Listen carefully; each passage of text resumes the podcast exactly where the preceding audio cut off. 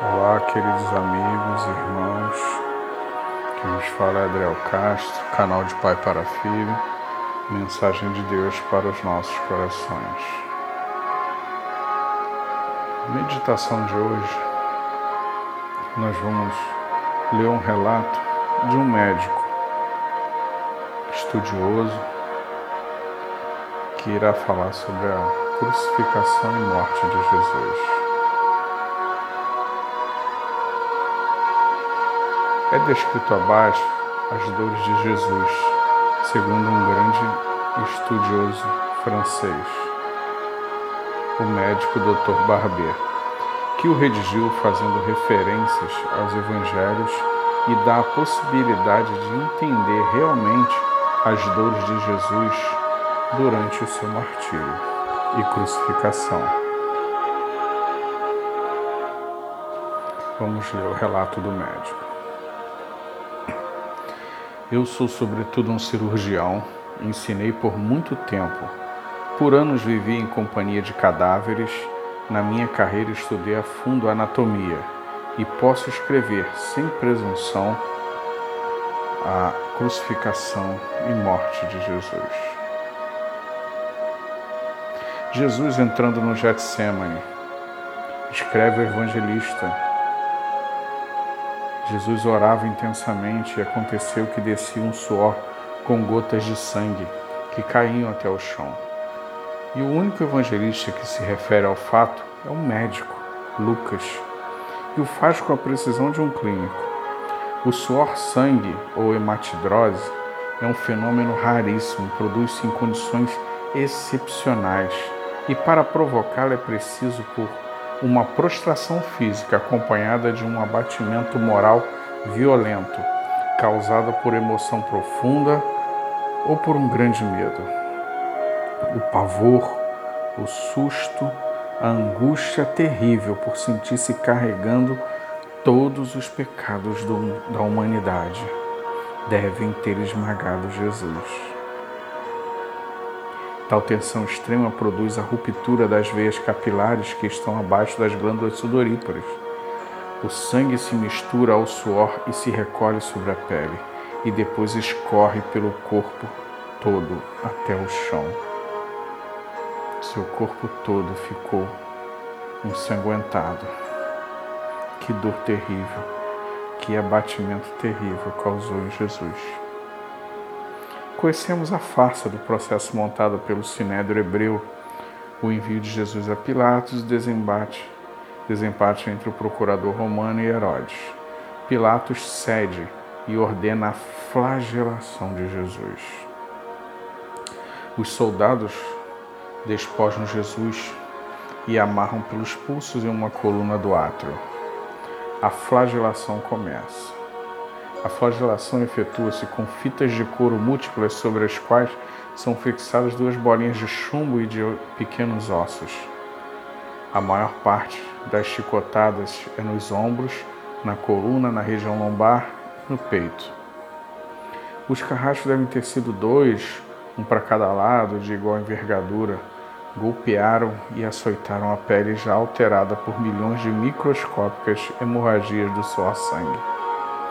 A pele dilacera-se e racha-se, o sangue esguicha, e cada golpe Jesus pula em um sobressalto de dor. As forças diminuem, um suor frio banha-lhe a fronte, a cabeça roda em vertigem de náusea, arrepios lhe correm na coluna. Se não estivesse amarrado pelo pulso em uma grande altura, acabaria em uma poça de sangue. Depois a zombaria da coroação com espinhos compridos mais duros do que os de acácia. Os carrascos teceram uma espécie de capacete e o colocaram em sua cabeça. Os espinhos penetram no couro cabeludo e os fazem sangrar. Os cirurgiões sabem quanto sangra o couro cabeludo. Pilatos, depois de ter mostrado aquele homem despedaçado à multidão enfurecido, entrega a crucificação. Jesus carrega sobre os ombros o grande braço horizontal da cruz, que pesava aproximadamente os 50 quilos. Os soldados o açoitam com cordas, o percurso, por sorte, não é muito comprido, cerca de 600 metros. Jesus tem dificuldade de arrastar um pé após o outro, muitas vezes cai sobre os joelhos, e o ombro de Jesus está coberto de chagas quando ele cai no chão, a trave foge-lhe e esfola-lhe o dorso. No Calvário, a crucificação. Os carrascos despojam o condenado, mas a sua túnica está colada às feridas e a tirá-la produz dor atroz. Vocês nunca tiraram uma gaze no curativo de uma grande ferida? Cada linha do tecido adere à carne viva e a tirar a túnica, as terminações nervosas cobertas pelas chagas laceram-se. Os carrascos tiram a túnica com uma força violenta. Aquela, como que aquela dor atroz não provoca uma síncope, mas em Jesus não. O sangue recomeça a escorrer e Jesus é estendido de costas e as suas chagas encostam-se de pó e de brita. Estende-no sobre o braço horizontal da cruz. Os carrascos tomam as medidas, um pouco de goma de madeira para facilitar a penetração dos pregos. Terrível suplício. O carrasco pega um prego comprido, pontudo e quadrado e apoia no pulso de Jesus. Com um golpe firme de martelo, o crava e o bate firmemente na madeira.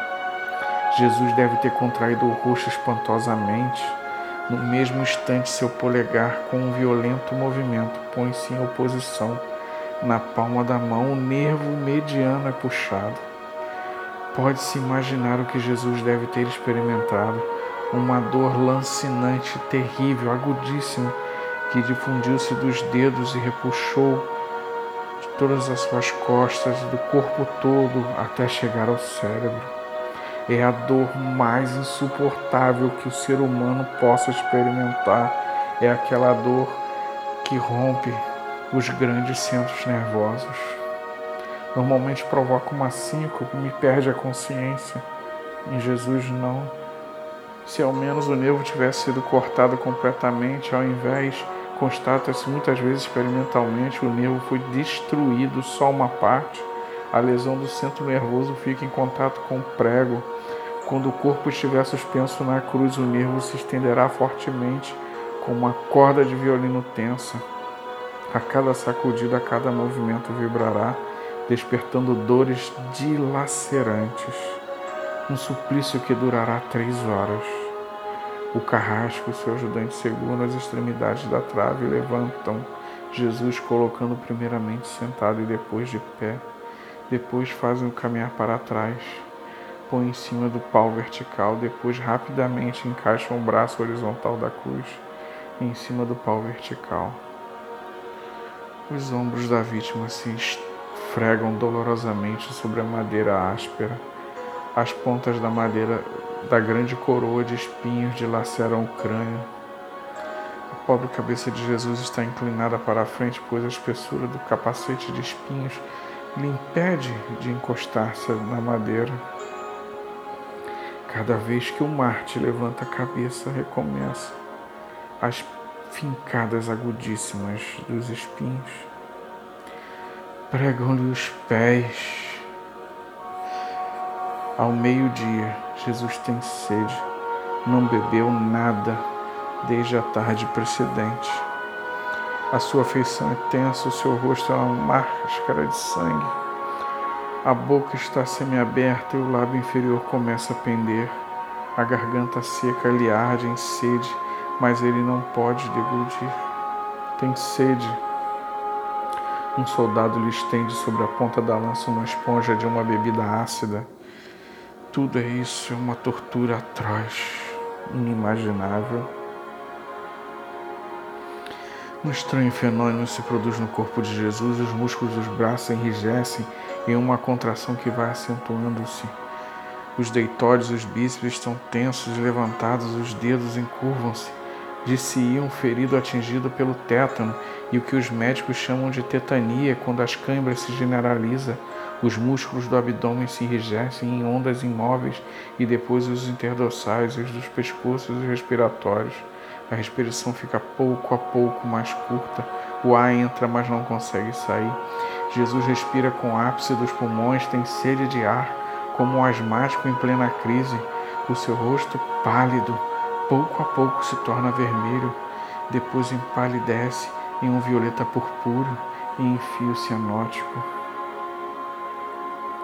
Jesus, atacado por asfixia, sufoca, os pulmões inchados de ar não podem mais esvaziar-se, a fronte está impregnada de suor, os olhos saem fora das órbitas, que eles devem ter martelado seu crânio.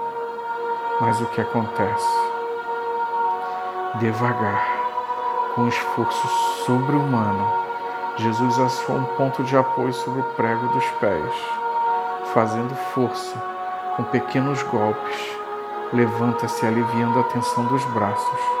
Os músculos do tórax estendem-se, a respiração se torna mais ampla e profunda, os pulmões se esvaziam e o rosto retoma a palidez inicial. Por que esse esforço? Porque Jesus quer falar, Pai, perdoa-lhes, eles não sabem o que fazem. Depois de um instante, o corpo recomeça a afrouxar-se e recomeça a asfixia. Foram transmitidas sete frases pronunciadas por ele na cruz. A cada vez que ele quer falar, deve levantar-se segurança em pé por um dos pregos. Inimaginável. Daí a pouco serão três da tarde. Jesus está sempre lutando, de vez em quando se levanta para respirar e asfixia periódica que o está estrangulando uma ruptura que dura três horas. Todas as suas dores, a sede, as câimbras, as as, a asfixia, as vibrações dos nervos medianos lhe arrancam um lamento. Meu Deus, meu Deus, por que me desamparaste? Jesus grita: Tudo está consumado. E depois, em alta voz: Pai, em tuas mãos entrego o meu espírito e morre. Ele morreu por mim, morreu por você, meu irmão. Todo esse sofrimento. Eu vou deixar o versículo de João 3,16. Porque Deus amou o mundo de tal maneira que deu seu Filho unigênito para que todo aquele que nele crer não pereça, mas tenha a vida eterna. Essa morte de Jesus foi para que tenhamos os nossos pecados perdoados e tenhamos vida eterna e reconciliação com Deus. Não perca essa oportunidade. Que Deus te abençoe rica e abundantemente. Não ouse faltar no céu.